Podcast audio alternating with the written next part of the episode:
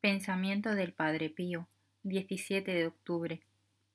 En cuanto a las pruebas espirituales a las que te va sometiendo la paternal bondad del Padre del Cielo, te ruego que te resignes y que, en cuanto te sea posible, estés tranquila, fiándote de las aseveraciones de quien ocupa el lugar de Dios. Te ama en Él y te desea toda clase de bienes, y te habla en su nombre. Sufres, es verdad, pero con resignación.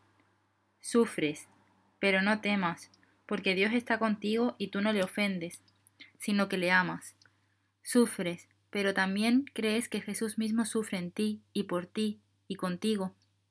Jesús no te abandonó cuando huías de Él, mucho menos te abandonará de ahora en adelante, cuando tú quieres amarlo.